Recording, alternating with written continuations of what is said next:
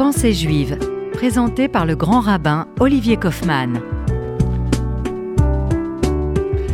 Bonjour chères auditrices et auditeurs de RCJ, heureux de vous retrouver puisqu'on ne s'était pas vu depuis la fête de Pessard. Bien évidemment, j'ai une pensée pour les victimes de l'odieux et sanglant attentat qui a eu, lieu hier et qui a terni les festivités de Yom Ha'atzmaut.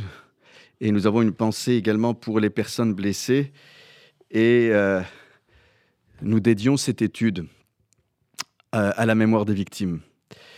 Mes chers amis, euh, nous abordons ce Shabbat une paracha, une section biblique riche en injonctions divines, mais en même temps, elle débute par un postulat assez étonnant.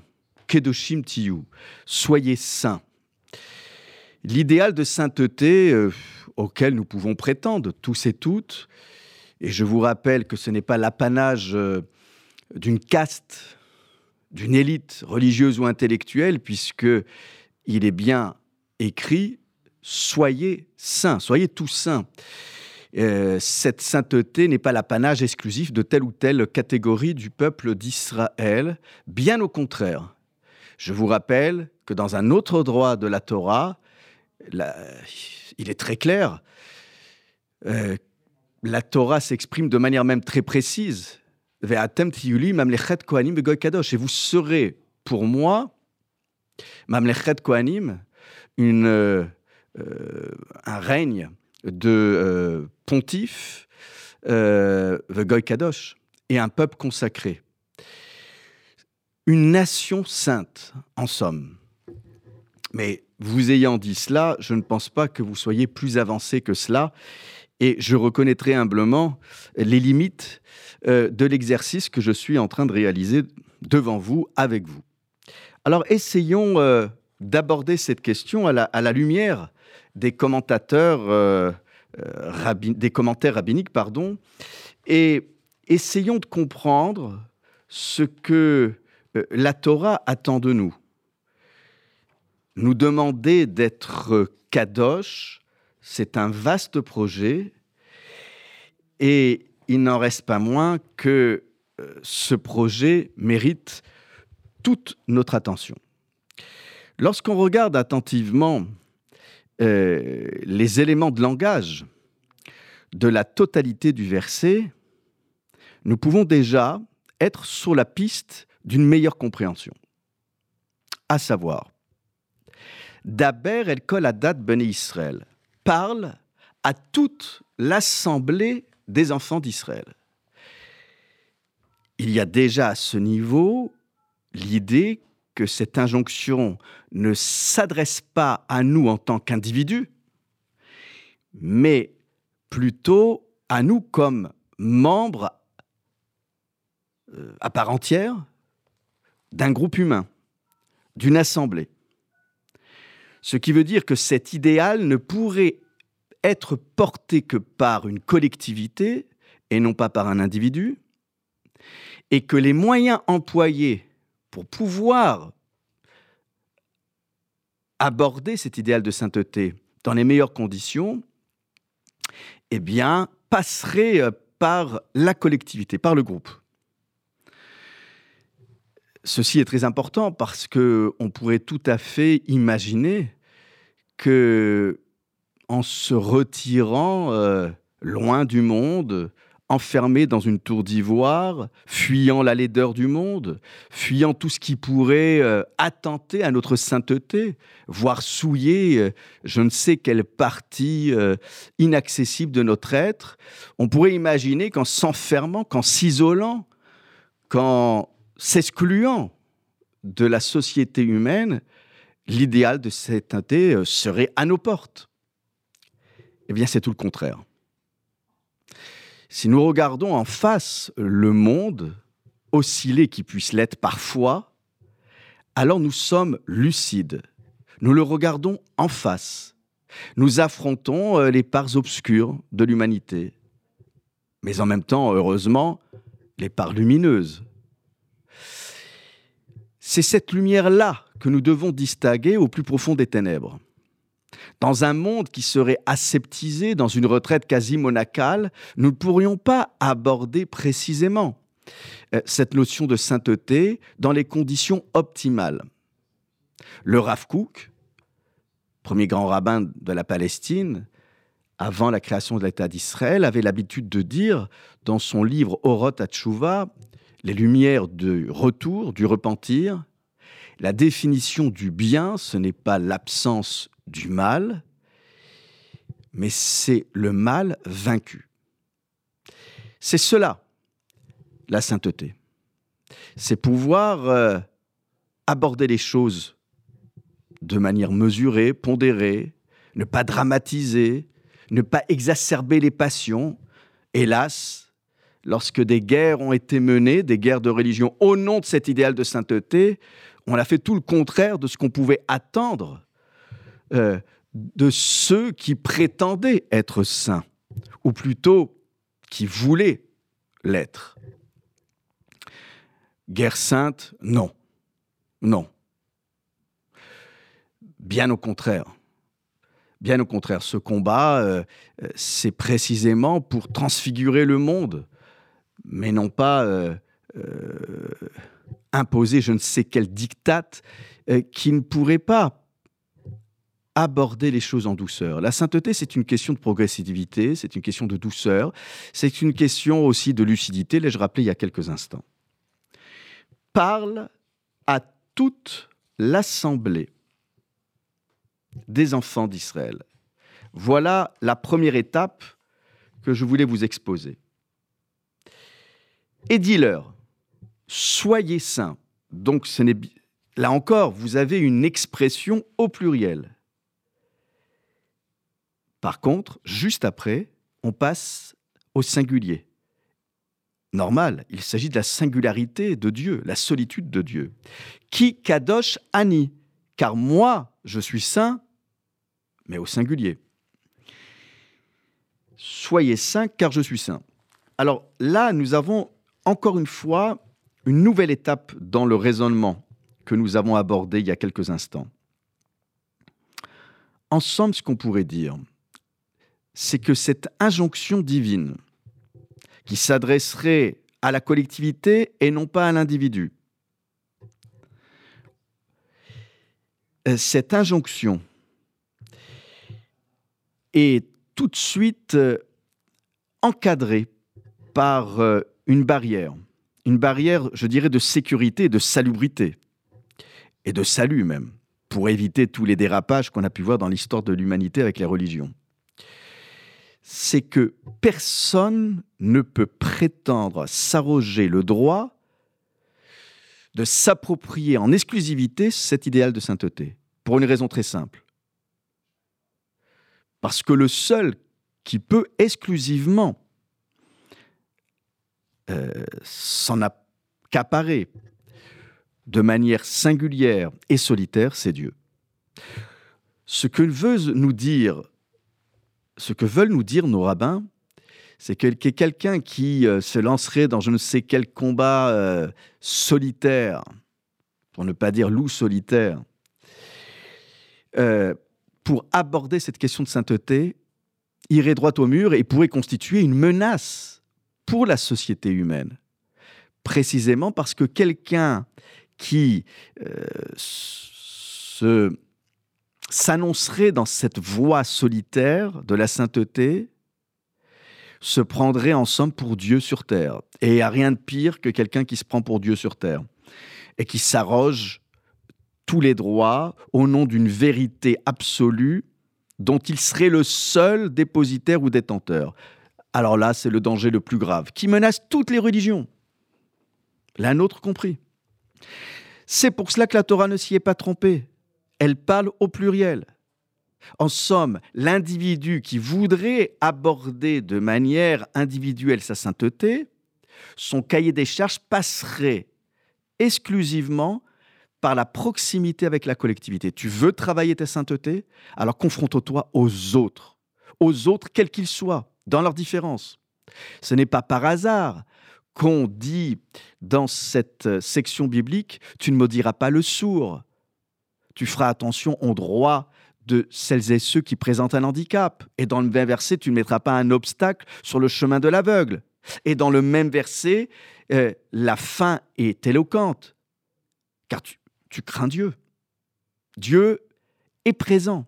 Il est peut-être encore plus présent chez ces personnes qui précisément ont une perception sensitive de la chose divine, et je dirais de la présence humaine aussi, qui est décuplée en raison de tel ou tel handicap. Oui, nous croyons dans cette capacité sensorielle, dans cette prédisposition très particulière qui doit nous inspirer le respect. Voilà en quoi la sainteté se décline, c'est-à-dire euh, avec cette euh, idée qu'on doit respecter les droits des plus faibles, les droits des plus vulnérables, parce que Dieu est encore plus présent dans cette forme de vulnérabilité qui n'est pas une fragilité, bien au contraire, mais qui est une capacité à percevoir la présence divine. Ainsi, en appliquant ces préceptes, par altruisme également, nous nous rapprochons de Dieu, donc de cet idéal de sainteté. Nous poursuivons euh, euh, cette étude juste après une pause rafraîchissante, une pause musicale avec Yonona. À tout de suite. שכל רואה ורואה יש לו ניגון מיוחד משלו. דע לך שכל עשר ועשר יש לו שירה מיוחדת משלו ומשירת העשבים נעשה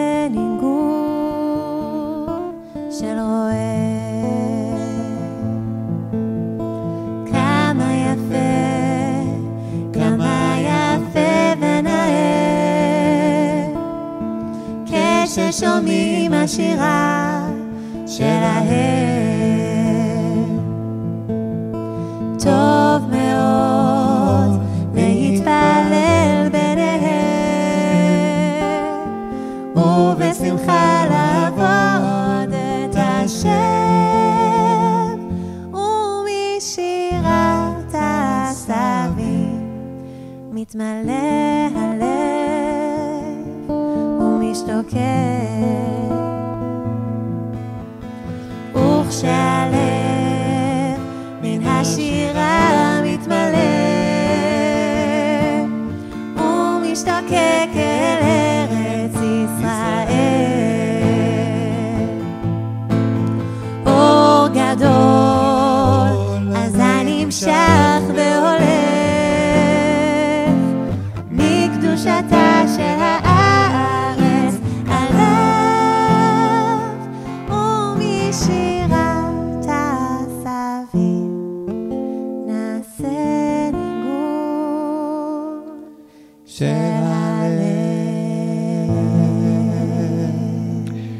Nous voilà de retour après cette pause rafraîchissante avec ce couple que nous adorons, le couple Yonona, qui se trouve en Israël et qui continue d'être créatif, productif, avec des compositions euh, à partir de textes bibliques et parfois des compositions très personnelles.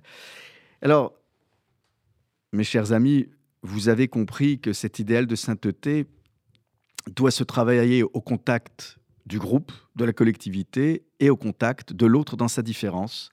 Et ce n'est pas par hasard que dans cette paracha, il y ait autant d'injonctions, des commandements euh, fondamentaux. Rappelons-nous que les enfants d'Israël sont encore dans le désert et qu'ils doivent se préparer précisément à rentrer, euh, à entrer pardon, en terre d'Israël et constituer une société juste, garantissant les droits des uns et des autres. Alors, il est vrai que euh, cette, euh, cet idéal de sainteté dont je vous parlais juste avant la pause, elle est, elle est au cœur de- des aspirations, euh, je dirais, des fervents amoureux euh, de Dieu en quête d'absolu. Et c'est toujours difficile pour un accompagnant spirituel, rabbin, éducateur, d'accompagner c'est-à-dire ne pas censurer tout en encadrant pour éviter les dérapages collatéraux. J'appelle ça l'effet bulldozer parfois de cette échouva où on est galvanisé, porté par un, un élan euh, noble, un élan amoureux de Dieu. Mais attention, et fort de ces barrières de sécurité dont je parlais euh, il y a quelques instants, il est évident que pour pouvoir constituer cette société humaine euh, de personnes bien sur tout rapport euh, euh, prétendant à cette sainteté, eh bien, ce n'est pas cultiver la solitude ou je ne sais quelle méditation, bien que la méditation est importante, mais pas que. En somme, ce qu'on peut voir dans les commentaires, c'est comme si Dieu dit, je suis saint, c'est-à-dire que ma sainteté est bien évidemment au-delà de la vôtre. Donc chercher à m'imiter, soit, mais non pas à rivaliser ou à égaler avec ma euh, sainteté. Parce que cette singularité divine doit être préservée. Euh, cette manière de diriger les choses, euh, vous la voyez aussi euh, dans cette controverse bien connue que l'on retrouve dans le Midrash Halacha à propos de cette section biblique euh, qu'on intitule Sifra. Et il y a ce qu'on entend souvent au nom de Rabbi Akiva, tu aimeras ton prochain comme toi-même, c'est la plus grande règle de la Torah. Mais un autre rabbin dit, non, la plus grande règle de la Torah, il s'agit de Ben Azaï, Zé Sefer Toldot Adam. C'est le livre de, des engendrements de l'humain. Cette expression qu'on retrouve dans les premiers chapitres du livre de la Genèse. C'est le chapitre 5. Euh, sur quel point précis euh, se porte la controverse? Nous avons un verset qui détaille la création euh, du monde adamique, de l'humanité adamique et qui serait aux yeux de Ben Azaï comme euh, la règle de base. Alors dans ce verset, ceci est le livre des engendrements de l'homme, on rappelle que l'homme a été façonné à l'image de Dieu, masculin et féminin. Il est intéressant de voir que les rabbins ont pu interpréter cette controverse de la manière suivante. Tu aimeras ton prochain comme toi-même, tu dois aimer celui qui est dans ta proximité. En somme, euh, c'est une notion euh, de rapprochement, mais qui n'est pas aussi forte, aux yeux des rabbins, que celle proposée par Ben Azaï. Ben Azaï ne parle pas d'amour, il parle carrément de fraternité. Nous sommes tous frères et sœurs en humanité il est intéressant de voir que ce qu'on retrouve aussi dans les sept bénédictions du mariage, où d'abord on rappelle au couple son humanité avant même de rappeler sa judaïté, c'est comme pour dire que au-delà de la proximité, on voudrait que vous créez un lien presque d'intimité avec des gens que vous ne connaissez pas. Comment créer un lien d'intimité avec des gens qui parfois peuvent euh, euh, nous inspirer une forme de distance? Parce que quand quelqu'un présente un handicap, quand quelqu'un euh, entrave quelque peu, euh, je dirais, euh, le bon déroulement de telle ou telle activité, on a souvent un sursaut de, voilà, en arrière. Eh bien non, bien au contraire. Si Benazaï parle d'engendrement, c'est précisément que nous devons cultiver cette fraternité. Alors, je voudrais conclure mes propos avec une parole prononcée par un jeune bar mitzvah qui se prénomme Gary Kriev, et qui euh, s'est intéressé à la malédiction du sourd. Ne maudis pas un sourd. Euh, cette phrase, dit-il, nous explique que le sourd à qui des gens lancent des injures ne pourrait pas les entendre, alors que Dieu les entend. Et que ce commandement, ainsi que celui de ne pas placer d'obstacles sur le chemin d'un aveugle, c'est précisément euh, là encore, cet amour du prochain qui dépasse les barrières qui pourraient nous séparer. Oui, nous sommes tous façonnés, tous, quelle que soit notre croyance, nous sommes tous façonnés et créés à l'image de Dieu. Nous sommes donc semblables. Ce commandement vient participer de cet amour du prochain, de cet engendrement humain. Et s'il est vrai, dit ce jeune garçon, qu'il est difficile d'appliquer ce commandement dans la vie de tous les jours, parce que les relations euh, avec les autres sont parfois compliquées, parce que parfois, dit-il, nous n'agissons pas toujours avec respect et bienveillance, eh bien, ce jeune garçon s'est mis euh, à réfléchir sur cette paracha qui est celle de sa bar mitzvah, sur les sourds et les aveugles. Et donc, il a écrit un article pour le journal de son collège sur handisport, une manière de pratiquer le sport pour les personnes en situation de handicap. Et parce que ce jeune bar mitzvah a réfléchi sur ce qu'on pouvait faire, sur ce qu'on devait faire, sur ce qu'on pouvait faire connaître, eh bien, ce sont des progrès qui voudraient accompagner sur la place des handicapés dans notre société. Eh bien, tu aimeras ton prochain comme toi-même, c'est s'interroger, c'est se questionner sur précisément cette relation à l'autre, quel qu'il soit et d'où qu'il vienne. Eh bien, mes chers amis, réfléchissons à toutes ces questions, parce que être plus juif, c'est encore plus proche de l'autre, quelle que soit sa différence. Shabbat Shalom.